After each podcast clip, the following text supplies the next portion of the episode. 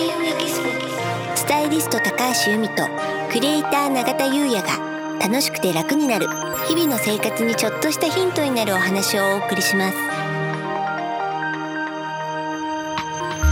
こんにちはクリエイターの永田優也です。こんにちはスタイリストの高橋由美です。楽しくて楽になる。はい、本日のテーマはうん、ポジティブ風水となります。はい。新年度になって新しい環境になると期待もあるけれど不安もあるんですよねっていうねあのお話をちょっと私何件かね最近聞いたんですよ。うん。うん、なので今日はね発想の転換的なポジティブになれるお話をしようかななんて思ってます。ありがとうございます、うん。風水で言うと、まあ、これってね風水じゃないところでも結構聞くんですけどね。金の卵のイメージング法って永田さんご存知ですか、名前聞いたことありますね、うん。ですよね。うんこれはね自分がすっぽりと金の卵の中に入ってて、うん。こうバリアみたいな、うん。うん、悪いものは寄せ付けないぞみたいな、うん。守られてる感じのイメージング。これねでも結構私有効だななんて思ってて。イメージいいですもんね、うん。そういうね。そうそう、でなんかまずねこれ多分安心することが結果いいのかななんて思ってて、ここに入ってるから大丈夫みたいなね、うん。これがまずね一つ外的環境の中で自分を保つ、うん。うんあの方法かななんて思うんですよね。いいですね。うん。うん。であとはですね寝る前。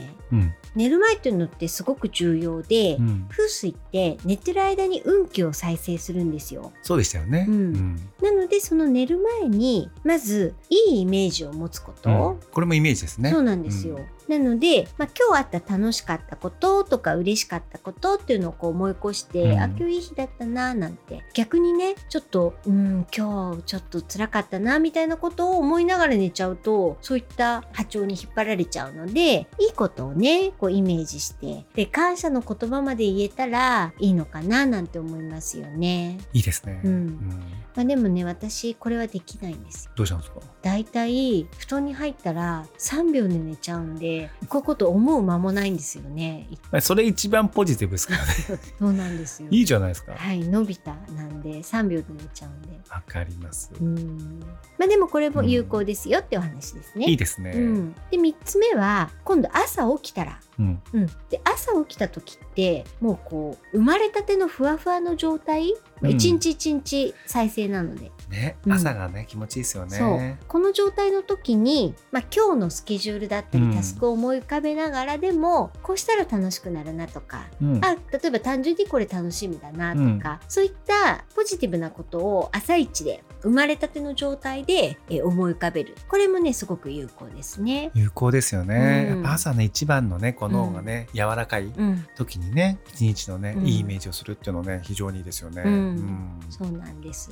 ありがとうございます、うん。まあでもねあの、まあ、今のも今のでちょっとさておき、え永田さんが通常、うん。まあ、自分なりにやってる、うん。自分をポジティブに持っていく方法はい。みたいのってあります？そうですね、うん。方法もあるんですけれども、うん。今こうお話聞いていて、うん。で最初にこう新年度うん。新しい環境でうん。期待もあるけれど、うん。不安もあるというお声があるうん。っていうお話だったじゃないですか、でそこでハッと思ったのが、うん。この間僕あの開運エキスポはい。で少しお話しした時の内容とうん。リンクするかなと思いまして、うんうん。まあ、せっかくなのでちょっとシェアさせていただこうと思うんですけど、はい。期待ってポジティブじゃないですか。うん。でそのポジティブな強い思いがあると、うん。逆にネガティブも生まれるっていうお話したじゃないですか。うん。はいはい。あの時は確か、まあ、例えば何々ができる。うん。例えば営業だったらこれぐらい売り上げが上がるうん。上げるとかね。うん。そういう強いポジティブな思いがあると同時に、うん。実際売り上げ上がるかな、うん。みたいな。心配だなとか、うん。大変だなとか、うん。そのネガティブな想念が生まれてくると。うん。つまりこれってどういうことかっていうと、うん。やはりこうポジティブとネガティブっていうのはあの表裏一体というか、うん。同じだけあると思うんですねどんなことにも。はい。でなのでこの新年度、うん。まあ、新しい環境で、まあ、期待もあるけれども不安もある。うん。っていうのは、まあ、ある意味正常うん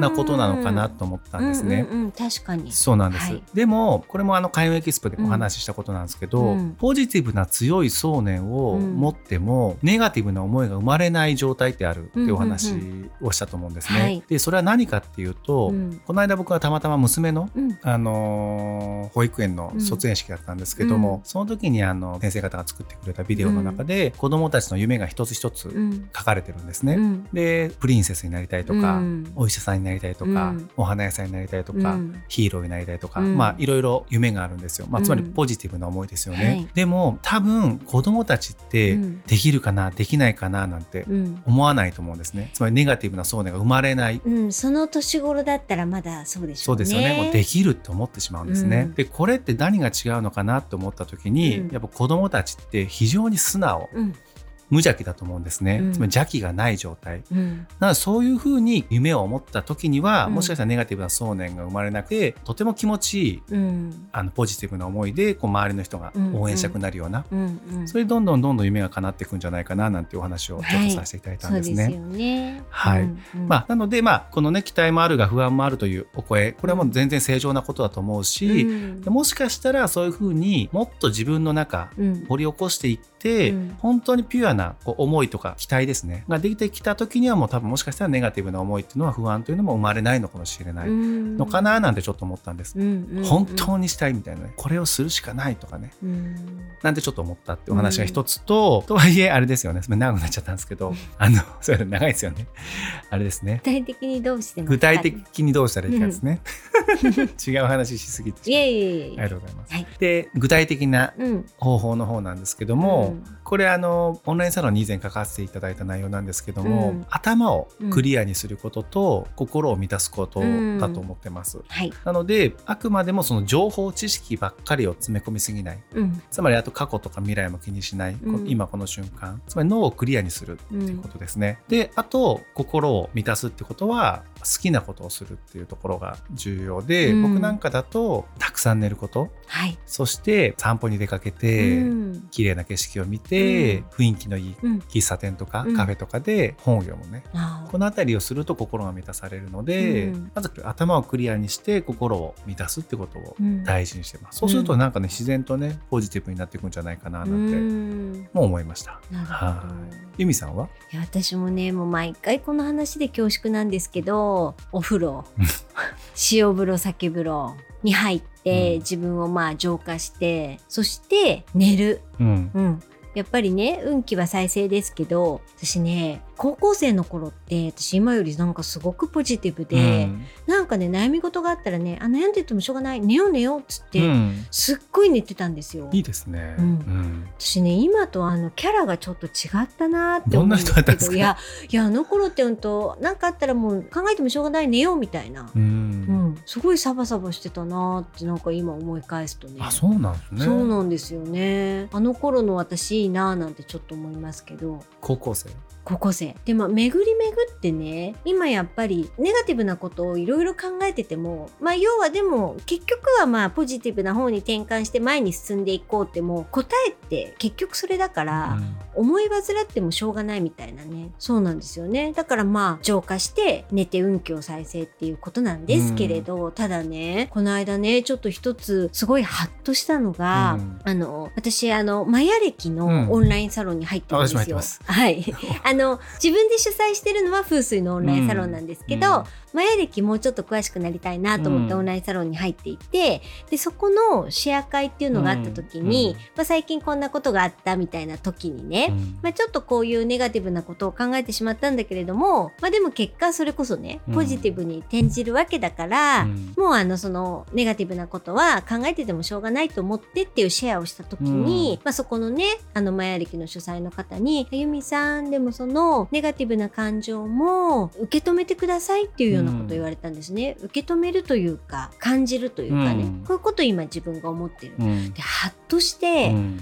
そのなんていうのかな臭いものには蓋をしろじゃないんですけど、うん。うん。まあもう長年生きてるとそれこそもうそんなこと考えててもしょうがないみたいなね、もうあのそれこそ簡単に言っちゃうとポジティブに転換転換みたいなところがどっかであるんだけれども、でもなぜそのネガティブな思いが出てきてるのかとか、どう感じたのかとか、自分はこう感じるとこういうふうにネガティブに転んでしまって、こう考えるとポジティブにいけるみたいなね、やっぱその一個一個自分の感情みたいのはいい悪いはないんですよね。まあそのネガティブポジティブっていう言葉はタイトルはつけれるかもしれないけどいい悪いはないわけですよね。なのですごいハッとして、うん、あなんかちょっと私それあの大事にできてなかったななんて思って。たんですよ、うん、あちょっと私も長くなっちゃいました。そうですよね、うん、そうなんです、だからその感情に優劣をつけることなく、まあただただちゃんと感じるっていうのは本当に確かに大事だなと思ったので大事ですよね。そうなんですよ。それはちょっとあの大きい気づきでしたね。そうですよね。ついね、こういった開運コンテンツこうするとね、それこそ楽しくて楽になるみたいなことをお伝えしてると、どうしてもなんかこうなんていうのかな。足を引っ張るようなことことをね、うん、なんかこうやめたいなって、うん、要はだからネガティブに考えることが、うん、でもそれもそれで絶対必要なんだなっていうのをねあの改めて感じましたね。そうですよね。ポジティブにね、考えると、まあ、さっきの話じゃないですけども、ネガティブな思いもね、もしかしたら掘り起こすとそこに、うん、あそういうことだったんだみたいなね、ポジティブなね思いが出てくるかもしれないですよね。